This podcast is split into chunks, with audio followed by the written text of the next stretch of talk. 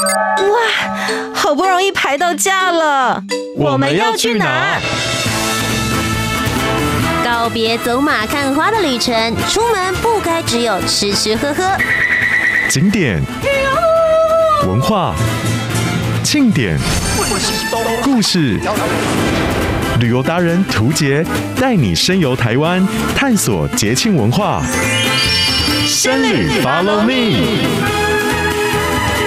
哎，今天你要去哪里？欢迎来到生旅 Follow Me，我是旅游达人涂杰，带你深游台湾，探索节庆文化。八月的最后一个礼拜，大家大家差不多应该要准备收心了，真的。对，就是暑假最后的 ending。今天要邀请到的一样是我们的旅游达人，同时也是知名的旅游部落客杰菲亚娃小芳姐。嗨，各位听众，大家好，杰儿好。小芳姐怎么样？一整个暑假你去了哪里？暑假好热，但是也去了蛮多地方。去的最多的地方，如果以台湾来说，比较在山区，哦，你知道吗？太热，我没有去。那种海边，但我去了山区，就是比较山多的地方走走，我觉得蛮好的。而且台湾真的很棒，就是我们有山又有海，同时我们也非常富有历史人文。是啊，所以今天要带我们去的这个地方呢，其实也是有很多，不论是古迹，甚至是有些新的完美路线可以跟大家分享。是的，今天要分享的这个地方呢，刚好在二零二三年，现在这一年哦、喔，嗯、是三百年，开城三百年，有没有？彰化，我们的。这个历史还有我们的韵味，就是从这边开始慢慢酝酿出来的彰化。对，哇，彰化这个地方让我第一个想到的应该就是八万。对，我就是只顾吃的吃货。我跟你讲，就算知道骂完也 OK 啊，可是你要知道好吃的肉圆，而且是到底的霸王，就要听我们等一下这一集讲的内容。是的，所以今天呢，我们就一起来好好感受这个老城市，来到了彰化。三百年的老城，到底有哪些新的完美路线可以带大家一起走一走呢？Top 热门旅游市是，其实彰化大家很多人不晓得，其实很多的观光工厂。因为他们有很多工厂区嘛，像彰滨工业区啊，现在都会开始发展了一些比较观光工厂，可以提供观光客去玩的地方。但他玩的地方真的蛮多的。可是我今天要分享的是，哎、欸，大家都觉得这个就老地方了，可能台湾人自己都觉得彰化有什么好玩了，嗯、除了骂玩。这确实，因为很多人对于彰化这一块，有时候好像就觉得是这个北上南下中间途经过的地点，他宁可到台中。然后就过了，pass 了彰化，嗯、所以我觉得要跟大家讲一下，其实彰化很好玩，有一点点可惜。但到底彰化应该要怎么样子玩呢？杰菲亚娃小芳姐应该就是专家了。是我，因为其实大家可能不知道，我在十几年前哦，十七年前够久了吧，在彰化住过一大段日子，哦、很长哦，蛮蛮、嗯、长日子。我住的地方就刚好在八卦山大佛的底下。哇，八卦山的大佛也算是非常知名，大家一定要去的地方。大家都知道它是一个很老，可是你知道吗？嗯、这个大佛人要衣装，佛要金装啊。这个大佛它也整个重新整修了，就是为了今年刚好是三百年的开城的一个计划。是。那这个大佛可以怎么整修呢？我跟你讲，就不是只有佛啊，不是，对不起，对不起，应该是说它越来越创新。嗯。所以在这个大佛，我们依旧还是可以去，因为旁边有一些步道可以让你走，因为八卦山嘛。嗯、那你去走的时候呢，你一定要先来这个。地方，大家不说不知道，一说呢都吓一跳，因为尤其是观光客，他很很很少人去知道这个地方。他在挂山挂山村旁边有一个叫美学聚落的地方。嘿，大家是听到了这个地方的时候，因为美学聚落听起来就蛮人文文创，或者是年轻人会聚集的地方。那事实上讲到年轻人，我们真的很希望推广一些，就是年轻人。回游就是回到家乡去做一些文创，嗯、或者是呃推广他们家乡的好好味道也好，或者是这些传承的工艺也好。那这个地方是哪里呢？其实挂山村的这个美学聚落呢，它其实以前是八卦山的一个观光市集哦。你让听到观光市集，真的是有。比起比慈禧子落，所以他有一大段时间就闲置了。嗯，那闲置在那边呢，你知道吗？那当当时就会觉得说很浪费，所以呢，就会有这个美育的协会呢，他提出挂山计划、挂山村的这个计划，就找了很多年轻人来活化这个地方。所以这个挂山村呢，为什么取挂山村就一定要村长嘛？对，这里的村长还超多的，他有十八个村长哦。十八个村长，一个村里面有十八个、啊。哎、欸，你不要怀疑，他真的就是这样出现了。你去的时候，他基本上，因为他以前是一个观光市集，从八卦山大佛下的对面就可以来到这个很大的一个两层楼的建筑。嗯，它就依着这个山边，所以它旁边有一个步道是可以直接去八卦山的，是非常方便的。哦、所以呢，你走到这边，你要去找十八个村长。村长一定要去预约，为什么？这是什么样的地方呢？它结合了很多，它就是一个美学的概念。它透过创作，也有饮食，还有音乐，再加上他们布置的空间，会让你觉得它是一个非常不一样的观光景点。哇！而且同时之间，大家也不只是看这些美学，其实也有可以动手做来去做一些体验。对啊，你光看好像没有什么感感觉，嗯、所以我会觉得它是一个五感十足的地方。哦，怎么说呢？刚刚也说你要跟村庄村长预约，你知道为什么吗？因为这个每一个为什么说十八个村庄，就是在这个里面，它有两层楼，它每一个都是一个小店。嗯，这些小店的店长其实就是我讲的村长了。是，那你可以在这边可以看到些什么呢？那我自己觉得还蛮特别的，就是大家都会去做一些生活体验，对，美学体验，但是它结合在地文化的东西，却是我们真的可以烙印心底，非常深刻的。哦，比如说？我一开始做的是这个，大家都知道。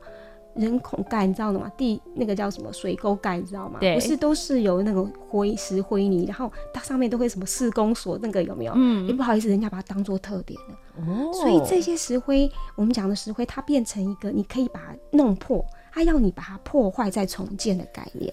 哦，所以我在它一个小小的这个是，就是我们讲的那个人孔盖的那一块，嗯，我把它先破坏，破坏之后呢，它会给我个大筐子，把它放进去，随便你怎么放，嗯，那是不是会有细缝？对，这个细缝要干嘛呢？我就种了一些可以水根的植物。哦，你是不是都在熬了？而且我跟你讲，我就是根本不用去看什么东西，我就是在我脑海里面去回忆出来跟你说的内容。他告诉我说，这些小草就好像你在路边看到的。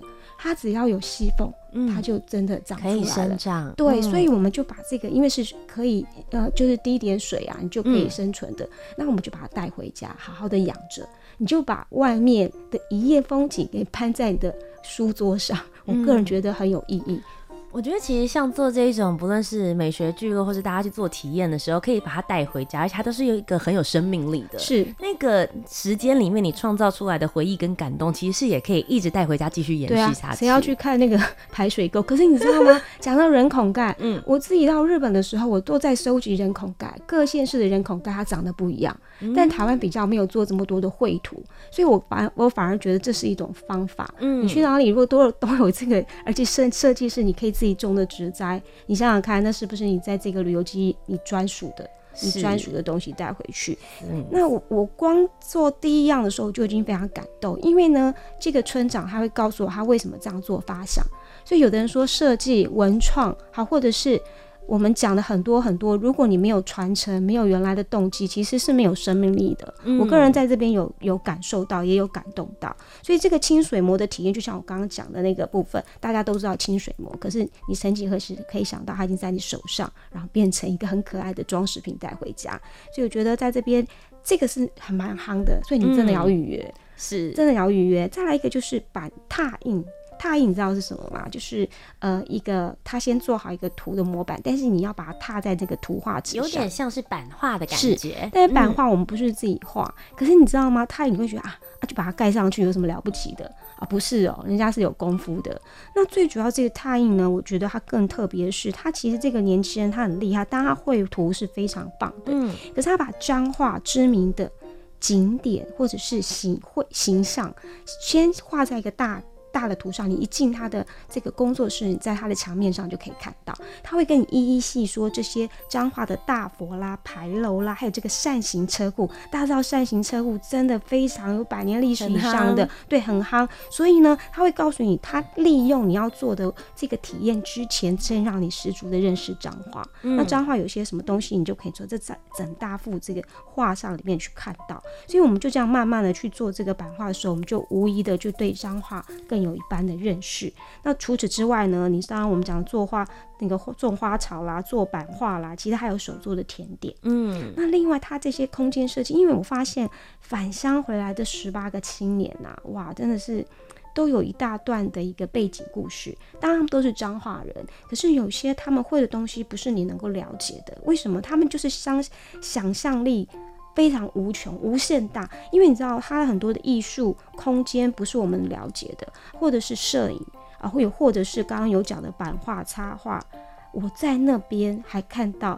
古琴老师在教课，不是古筝哦，是古琴。古琴对，古琴跟古筝是不一样的。嗯、那换句话说，我觉得整个这样十八个春来，然后包括这个体验，你累了你就进去喝喝冰饮，或者是吃吃它的甜点，这些因为都是手工的，嗯，所以我真的觉得是大小朋友都爱，全家欢，是。非常适合爸爸妈妈带着小孩子旁边八卦山走一走呢，然后再进去这个十八村里面瞧一瞧。哇，我真的是觉得有打破大家原本对于八卦山的印象。大家想到八卦山的时候，真的就想说哦，可以去大佛这边朝圣一下，拍个照。但现在大家可以走走旁边的步道，并且走进了这一个美学聚落里面，去感受他们更多不同的一些变化，同时也可以感到他们新赋予这些青年的意涵。是。那大家走完了八卦山这一边，然后也走完了聚落之后，有的时候大家其实只是想要在一个场域里面 坐下来，好好的放空，或者。好好感受一下这一个空间里面的时空。对，那刚刚因为讲彰化市嘛，八卦山就是在市中心里面，嗯、我们就就近呢就来到山下一个我以前非常熟悉的地方，就是永乐商圈。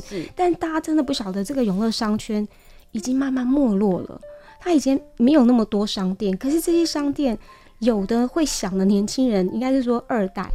就是承接这些这个老宅的这些年轻人，他就觉得说，我有这样子的老宅，我应该要做一些别的变化。嗯，但是这些别的变化，他又把自己的理想讲进去，所以我要推荐这一家是在游乐商圈里面有一栋四层楼的一个老宅。这个老宅它非常特别，进去不是只有喝咖啡，真的你要看看它那些复古的家具。嗯，它是在巷弄里面一一个庙的旁边，然后我一进去呢，我就觉得你就是十足的那种。穿越时空，非常怀旧、复古的一个屋子在那边。从一开始的这种磨石子的地板到木窗，你知道木窗搭配着压花玻璃，我跟你讲就中了，嗯，非常美拍。可是它虽然把我们台湾以前的老宅的元素放进，因为它本来就是一个老宅嘛，是。可是它门口有很多我们在日式房间里看得到那种禅坐、禅打坐的那种垫子，嗯、或者是设计，所以门口已经有点，还有再加上石桌木椅的，你就觉得哎。欸其实有点和风的感觉，所以这样子的一个与众不同，走到房间里，哇，更是目不暇接，眼花缭乱，像人都有气质了起来。你倒是想到这个。因为我们想到忙就是美拍啊，对，就真的是美 拍。它其实走进里面，每一层都有不同的、不同功能的空间。嗯，上一楼你就会发现，怎么那么多家具，全部是复古家具。对，你也没有，你也不需要分哪一区，你想到处坐也都没问题。复古的沙发，然后这些吧台，吧台呢，你先去点一下老板精心设计的饮品。你们都知道，咖啡大家都喝过，可是你听过香菜咖啡吗？哦，是不是很不一样？香菜咖啡好违和的感觉。可是不喝起来，我不喝咖啡。嗯、可是问题是我听我的朋友讲啊，就是华轩，他就说，哎、欸，其实没有什么特别的感觉。嗯、他为什么要用香菜？都是跟当地的我们讲特产有关系。哦，小农。对对，小农有关系，嗯、所以他把这些结合在他的一个咖啡。那当然，其他的饮料或者是甜点都是哦，很棒，很好吃。嗯、那你一直往二楼去，三四楼都不一样。你知道三，它是那个石。我不知道大家有没有去过以前的古古时候的房子，不是古时候啦，大概呃应该是说六零年代的房子，是就是那种磨石子的地，连石梯都一样。然后上转弯的时候呢，它有一个小小的空间，它居然把这个空间打造成，就真的请人来做那个占卜，就是普罗那个叫什么牌，塔罗塔罗牌，对塔罗牌。嗯、我觉得那个布置起来，就那个小空间就在转角处，就是。一楼上二楼的转角有一个神秘感，你就是在这一边神秘的感受一下你的命运。我以为我以为我可以就是一个空间，只是打造成这样，嗯、不是、欸，真的有老师在那边呢、欸，我吓到了。哦、然后我再往三楼、四楼走，原来老板以前在永乐商圈是卖。就是 T 恤卖服饰的潮流服饰，嗯、那他自己有一些呃特别喜欢的 style，、哦、所以他把他喜欢对他的选品，而且是就是那一种他不会过多，就在那个三楼跟四楼的一个空间都是所谓他自己珍藏的部分，嗯，那个量很大。嗯、那他其实有一个我最喜欢在楼上有一个是天井的光可以打下来的，哦，那个拍起照好漂亮好漂亮。还有一个部分呢，就是他有打造出一个就是你可以包场。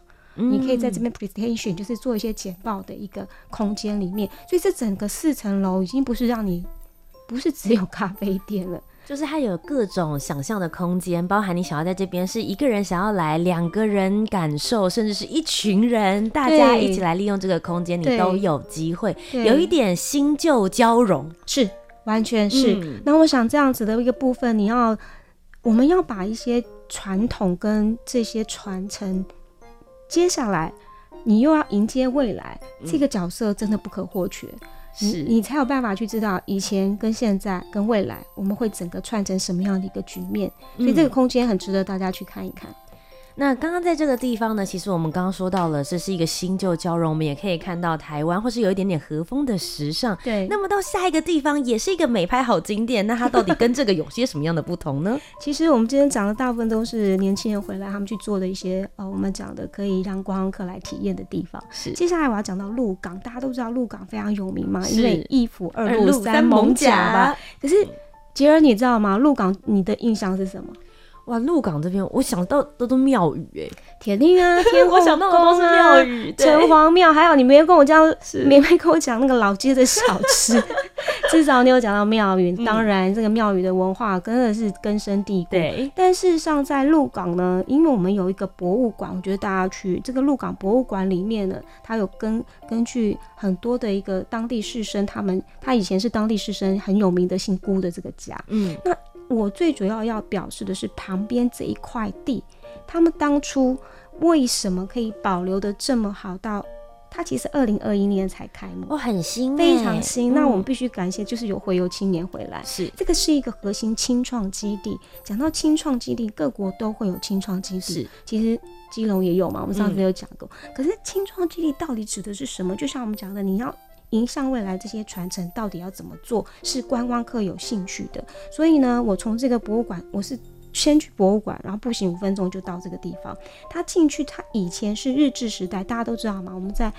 无论是一九零五年到一九四五的二次世界大战，这中间都跟日本很有关系。所以它以前是一个派出所的宿舍哦，对，它就是把这个宿舍，它现在才改造成我们讲的文化创业基地。嗯，这个文化创业的基地它不是很大，大概一千三百多平方公尺。嗯，它有八栋的建筑，那前面的两栋呢，就是两层的建筑主体，我们大概都在这个两栋里面有十个空间，十个哦，非常多。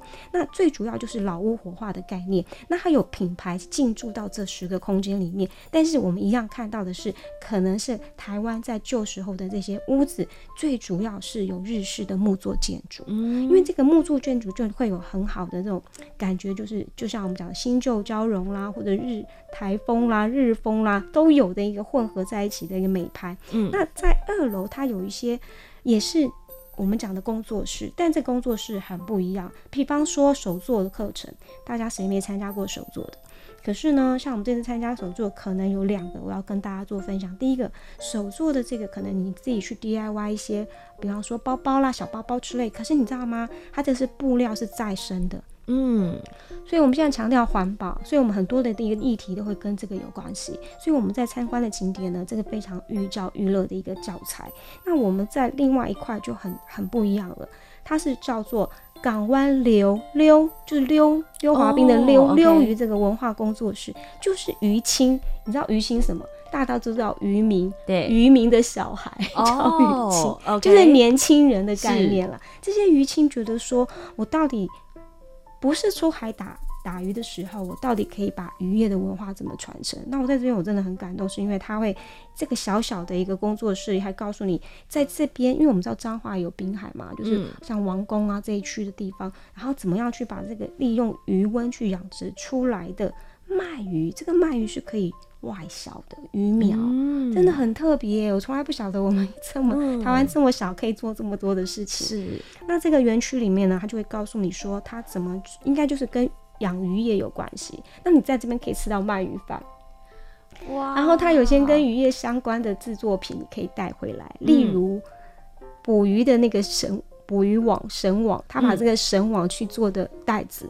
啊，哎、欸，真的很很特别，我从来也不晓得要可以就是用创意来幻化以前他们的那些元素。是，是，那你要去享受这些，就是先听他一下，到底在整个彰化的渔渔业好是什么样子的一个海普精神。嗯、那这个部分呢，我觉得大家只要在这个合创的精核心的清创基地，是完全可以感受不一样的。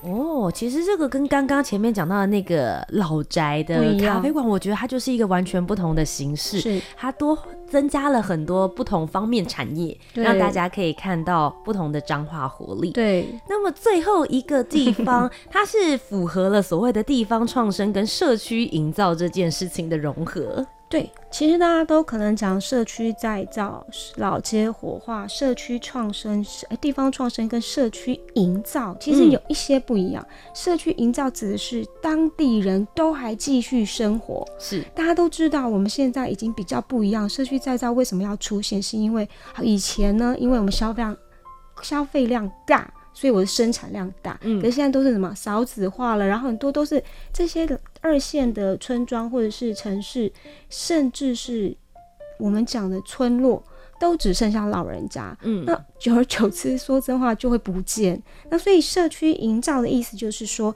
他们年轻人就是回来跟这些老人家，不但可以照顾他们，还可以一起生活，因为还是要填饱肚子嘛。对。那我讲的这个地方在和美。它叫卡里山之树，和美这个地方，如果说是以平埔族来讲，它就是哎、欸，就是呃，应该就是说是美的意思，就它原本的这个名字就是美的意思，就是卡里山，就是美的意思。对对对，所以呢，这个卡里善呢，其实最主要是他们是和美这个地方是专门做这个伞，嗯，就是雨伞的伞，而且是很多外销的，哦，所以才会有卡里山之树。嗯，这个树是树木的树，可是这个树木是由伞去结合起来的。哇，好特别啊、哦！对，所以它这边这个地方就是我刚刚讲彰化有很多观光工厂，嗯，那这个也可以当做是观光工厂跟大家去做分享，是因为它里面有很多主题式的区，呃，应该说区域，我们走进去有很多社区的一个壁画。嗯，它一开始因为我们都是大热天去。导览的时候，他就先给你一把伞，嗯，撑这把伞，借你一把伞，然后一路随着他们的导览，我们进入这个社区，一定要跟大家讲，因为它都还有人居住，嗯，所以大家小声一点，不要打扰到他们的生活。哦，就是你的观光其实是他们的日常，对，就是这样子。嗯，可是这些公。虽然是他们还在居住，可是你知道，阿姨呀、啊、阿伯伯看到我们是很开心的，的超热情的，嗯、就拉着我们去看他们自己种的木瓜树啦、果园什么的。嗯、所以光在这边，我都觉得他已经真的是。人比各各个其他的部分都还要来得轻，嗯、所以他们就说台湾的最美的风景就是人。我想这边是可以完全表达无疑的。我觉得其实这很棒，是你可以看到这些回游的青年，或是这些二代们，他们回到这边来，找到自己可以发展的方向，同时之间他们也可以好好的照顾家人，跟大家一起相处，把他们自己热爱的土地状态分享给我们。对，对，所以呢，这个卡里山之树跟这个伞彩虹伞怎么去结合呢？我们就被他带到一个，哇塞，超缤纷。的一个巷洞里面，可是，在置顶的部分全部被伞给遮住了。嗯，所以它不是屋顶，它是伞顶。然后这个伞屋真的是什么颜色都有，好美好美。所以这里一定是必拍的场景之一。那除此之外呢？看了这么美拍，它有一个小小布置的所谓的帐篷，不是让你露营的区域，它是一个咖啡，应该说咖啡 bar。那你就在这边可以点一些你喜欢喝的东西，咖啡啦，还有三明治啦，就等于在草地上野餐。然后前面是帐篷，这也非常好拍。还有一个部分，我们就会进入它的一个室内，这个室内我们会讲叫它彩虹屋，因为刚刚有讲还有各式各样颜色的。